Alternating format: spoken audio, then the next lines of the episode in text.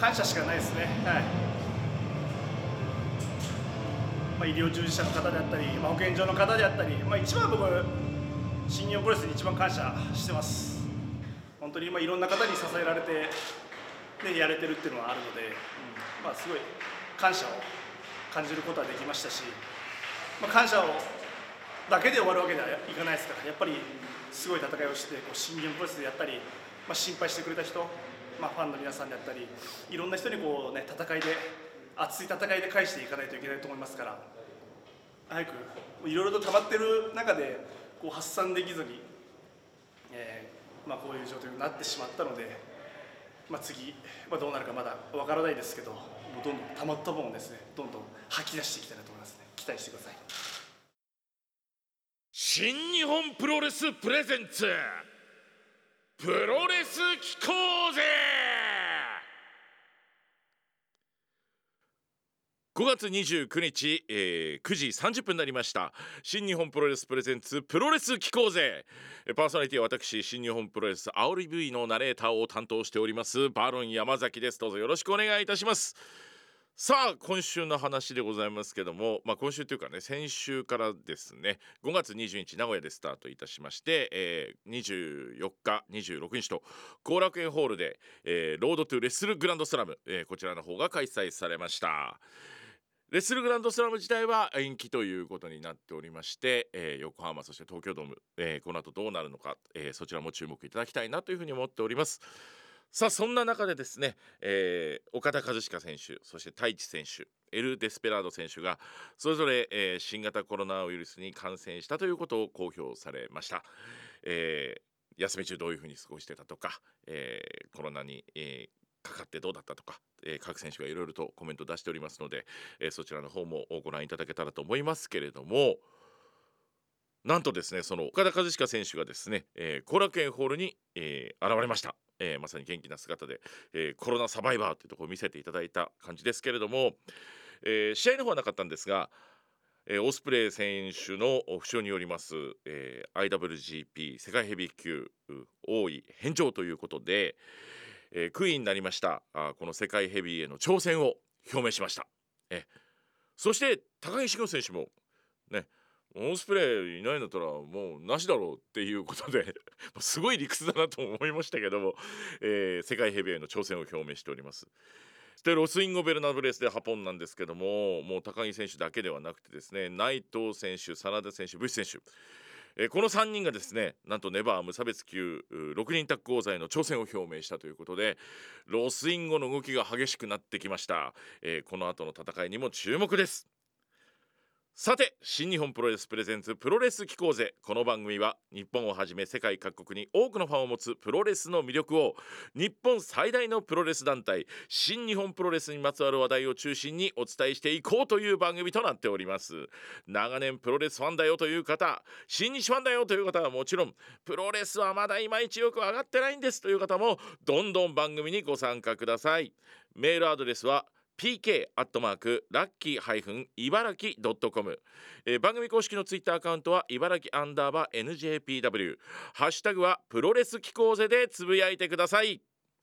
というわけで本日のオープニングは岡田和親選手のテーマソングですね。レインメーカーでお届けしております。ラッキー FM 茨城放送制作新日本プロレスプレゼンツプロレス機構ぜこの番組は新日本プロレスブシロードの提供でお送りいたします。まずは5月のマンスリーゲスト永田裕二選手のインタビューをお届けしたいと思います。え今回が最終回になりますね、えー、前回はあ思い出深いカートアングル選手の試合のお話とかあ総合格闘技大会ありましたね。あの時代の裏話とか。まさに暗黒時代の、えー、永田選手自身の思いも語っていただきました。さあ今回はどんなお話になるんでしょうか。それではインタビューをお聞きください。いろんな試練のね、はい、それこそあの10年前ぐらいに1回震災があってそれであんまりプロレスができないみたいな時もあったしその前はそのねあの不遇の時代もあったしでまた今このコロナがあってっていうつどつどそこからプロレスでも立ち上がってそうですね、えー、やはりあのファンの方々もね、ちゃんと期待してくださりますけど、なかなかその新日本プロレスの戦い、今、いろんな戦いにやっぱり乗れ乗れる方もいらっしゃいますし、はい。ちょっと乗りづらいという方々もいらっしゃいるようですからね、はい。ええでもやっぱり、新日本プロレスがどんな形であれ、今、あの復活に向けて、みんなその、全員でね、頑張って戦っているのは間違いないので、はい。そこに対しては本当にあの信じていただいてね、はい。そうやって信じていただいたお客様を本当に裏切られないような戦いより我々はしていかなきゃいけないなとうん。思いますね。はい。永田さんとしてはその中で一体どういったポジションを担っていかれますか、ええ、どうでしょうね。え いやもうお客様の視線というか、はい。あのー注目というものをね長手時引き込ませるしかないですよね。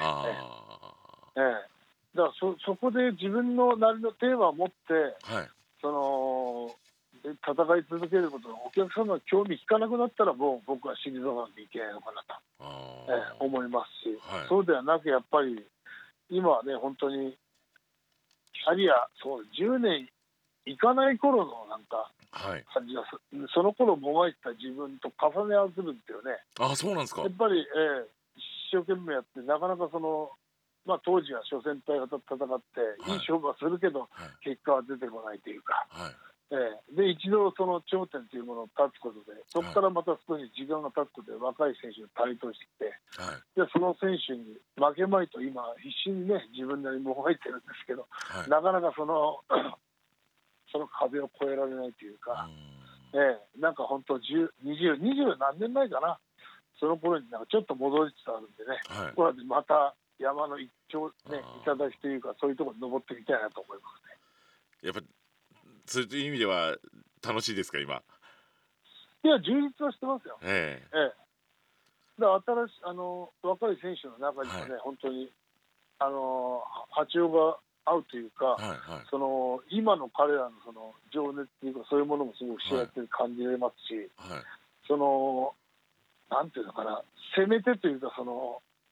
ただお互いぶつけ合うだけじゃなく、はい。その技の裏をかくとか攻撃の裏をかく、そ正面からいったところをうまくねあの切り返すというかはい。そういうゲームてゲーム性も楽しめますしはい。また若い選手のその負けないっていう気持ちも感じれます戦いながら、はいはいはい。ええ、割とその自分自身は充実はしてるんですああよね。じゃあ若い選手たちのじゃあ今の戦いっていうはい。中に、ええ。ええーあのいろいろと今身を置かれてると思うんですけど長澤選手自体はそう戦って、えー実際どうですか？今の形のこのプロレス長さんがいろいろこう歩んでこられたいろんなスタイルのプロレスあると思うんですけど、ええ現在は、えーどういったプロレスのお感じだなというふうに長澤さんはお考えになりますか？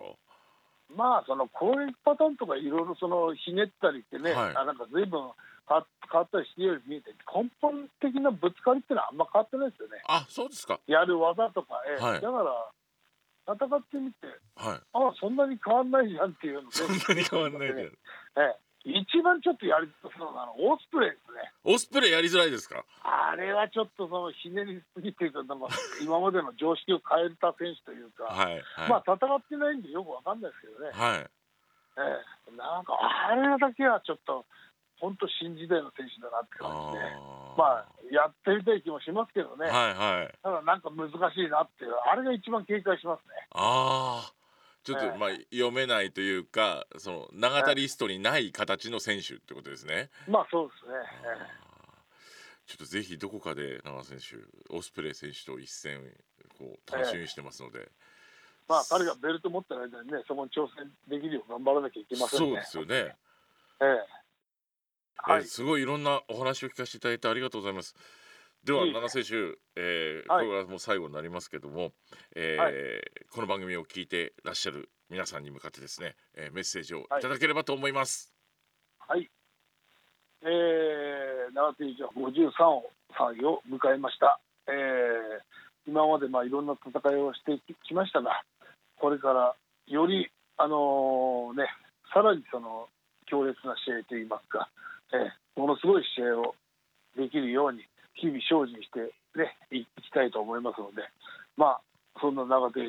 皆様ぜひご注目ください。よろしくお願いします。というわけで、えー、永田選手のインタビュー最終回聞いていただきました、えー、今のね新日のノリについていけないなんて声もあるけれども、えー、みんな頑張ってますと、えそしてね永田裕二が裏切らないような戦いをしていくんだっていう話をしてらっしゃいました。えー、でもやっぱり印象的だったのはその若い時選手ね自分があ先輩の選手に勝てなくて、えー、でもやっと勝てるようになって自分が王座になってで今その若手がね後から来て自分がその試合に勝てなくてちぐしたる思いをしてるけどそれはそれで楽しんで張り合いがあるんだって話をしてましたね。えさすがあのいつまでも俺は GP にこだわるって言い続けた、IWGP にこだわるんだと言い続けた永田選手だなというふうに思いました。あとオスプレイ選手はやりづらそうって言ってましたけどどっでこれでオスプレイ選手が復帰してきたらね一回ちょっと見てみたいですよね。永田オスプレイ戦。もうどんどん飛び回る選手と前にどんどんゼロを突き進む永田選手とっていうのはどんな戦いになるのか。え、えー、逆に今ノンタイトルにね、えー、あの自分でタイトルホルダーじゃオスプレ選手が亡くなりましたのでこの試合なんかも復活してきたらあるんじゃないですか、えー、大変楽しみでございます。で永田選手のインタビューここまでなんですけど実は今日はですねエクストラバージョンがありまして永田選手の密かな野望お聞きしましたのでこちら聞いてください。えっ、ー、と永田選手日々習慣にしていること、はい、以前からの趣味今ハマってることがあれば教えてくださいっていうところで、えー、質問させていただいたんですけど、はい、YouTube 鑑賞っていうお答えをい。ただいたんですけど、これはどういうことなんですか？いやだってコロナ禍で外出するなって言われるんで。えー、だから家でやることないじゃないですか。やることないじゃないですか。ただこういう時期にはい、あのたくさんの方々が YouTuber とされ,、されるようになってさまざまなその再生回数だとかね、はい、あのかと登録回数を増やすためにさまざまな企画を練ってやってる番組が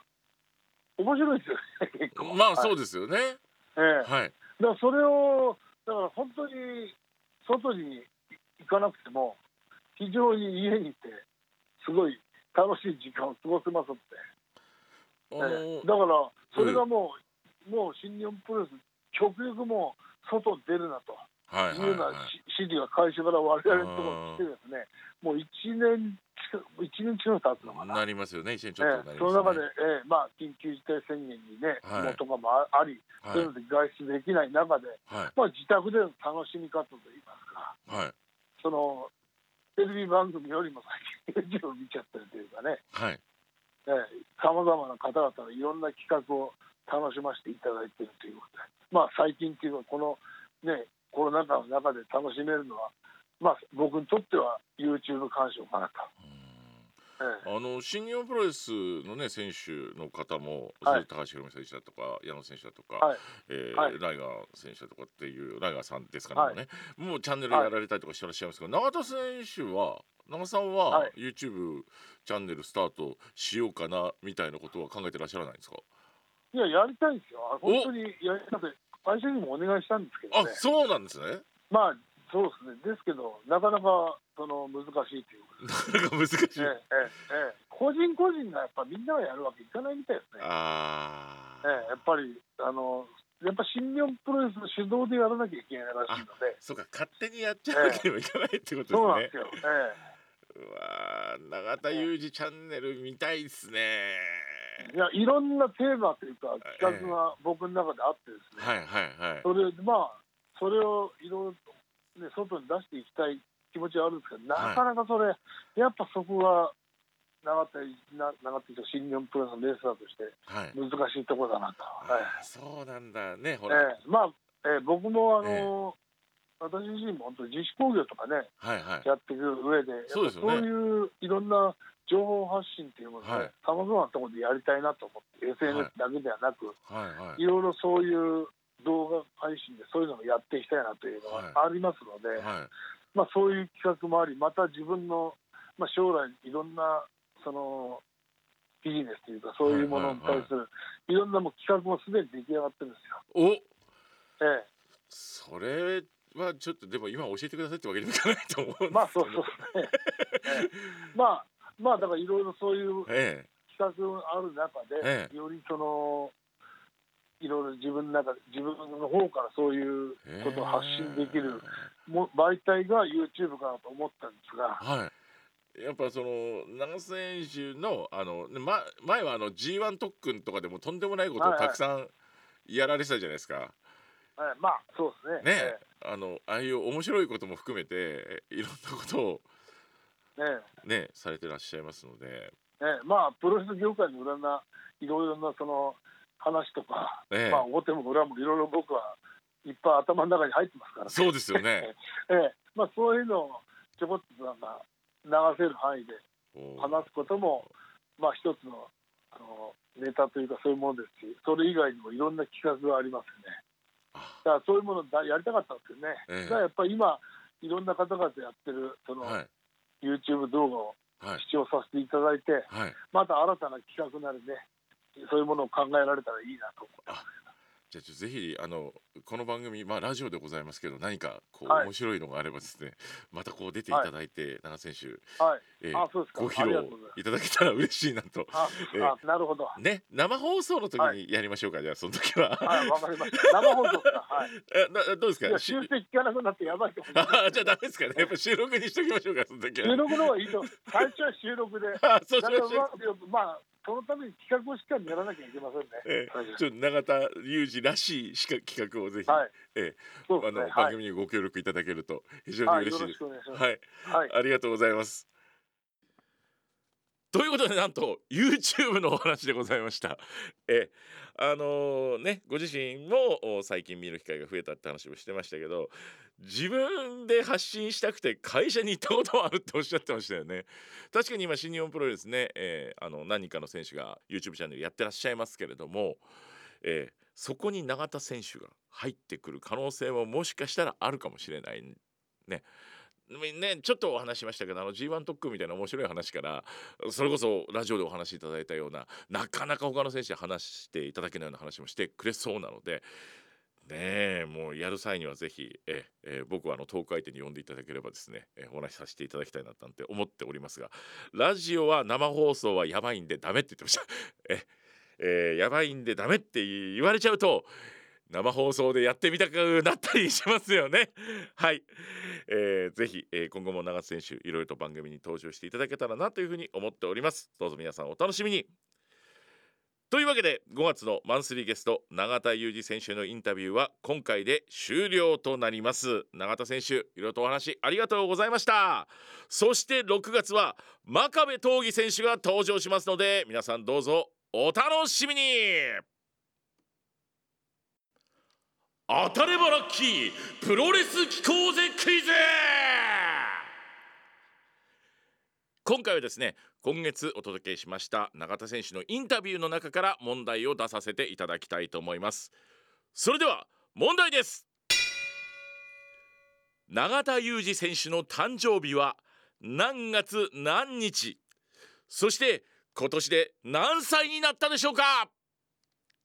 さあ、えー、永田裕二選手何月何日生まれそして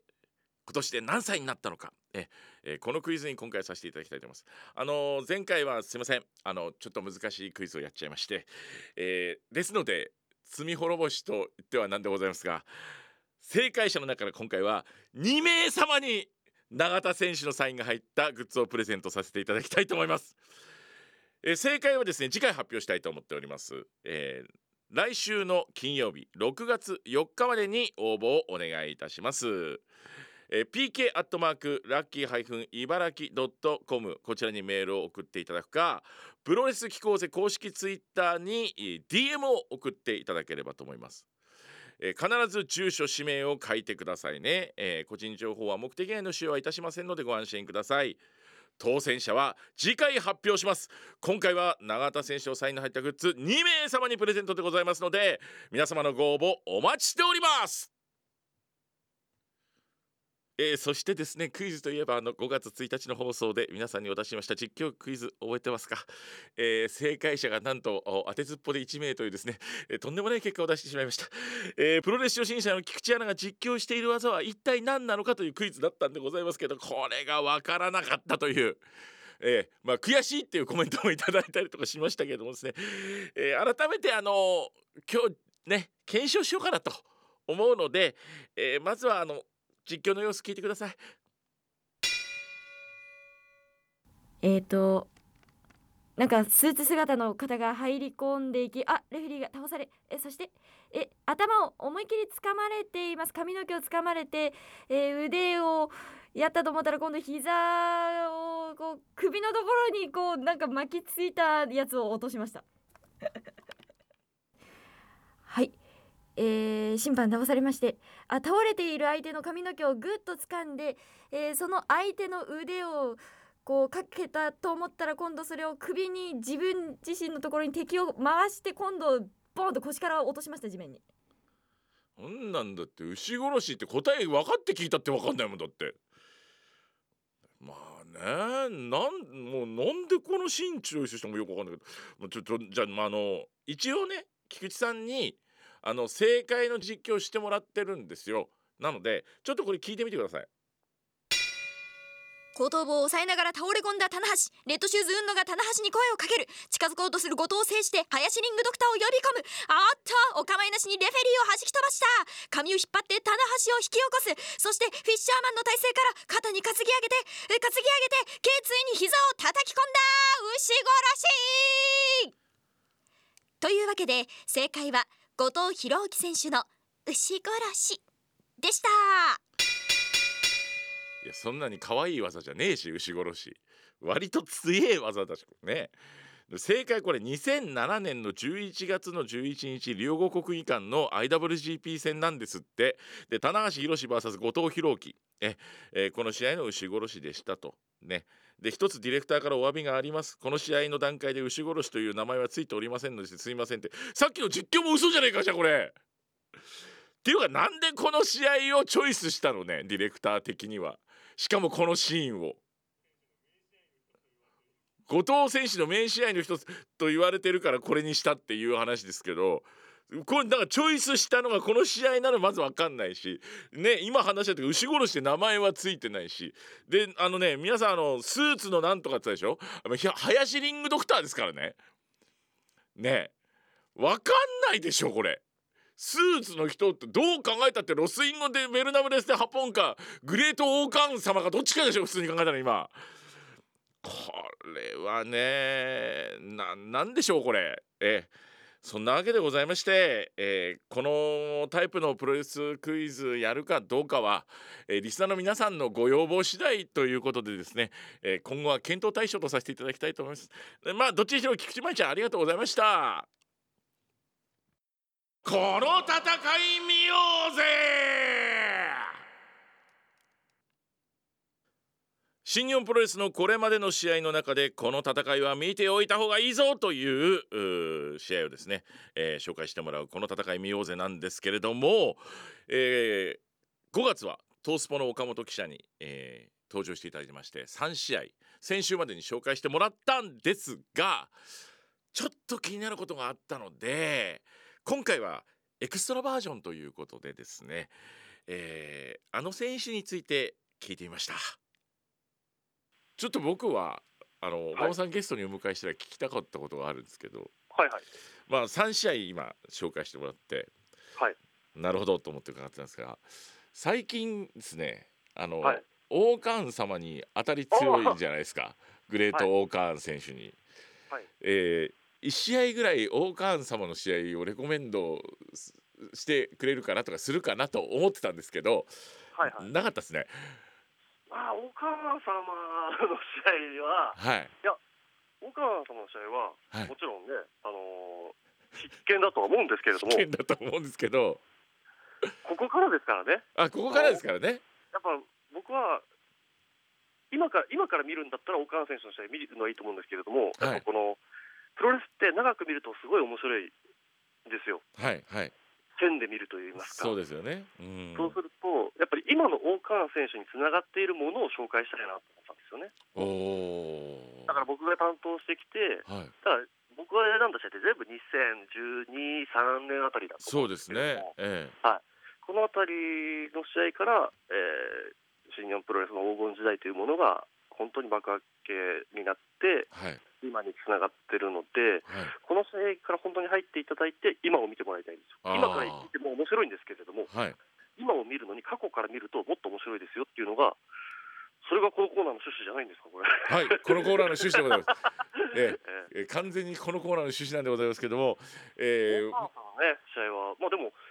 内藤選手との試合も素晴らしかったですし、はい。これは僕はね本当に今エンパイアの勢いっていうのは、えーすごい部分があると思うのでそうですよね。あーでもやっぱりエンパイアの試合から一つ選んでくださいって言われたらこの間の高木慎吾対ウィル・オスプレイになっちゃいましたね。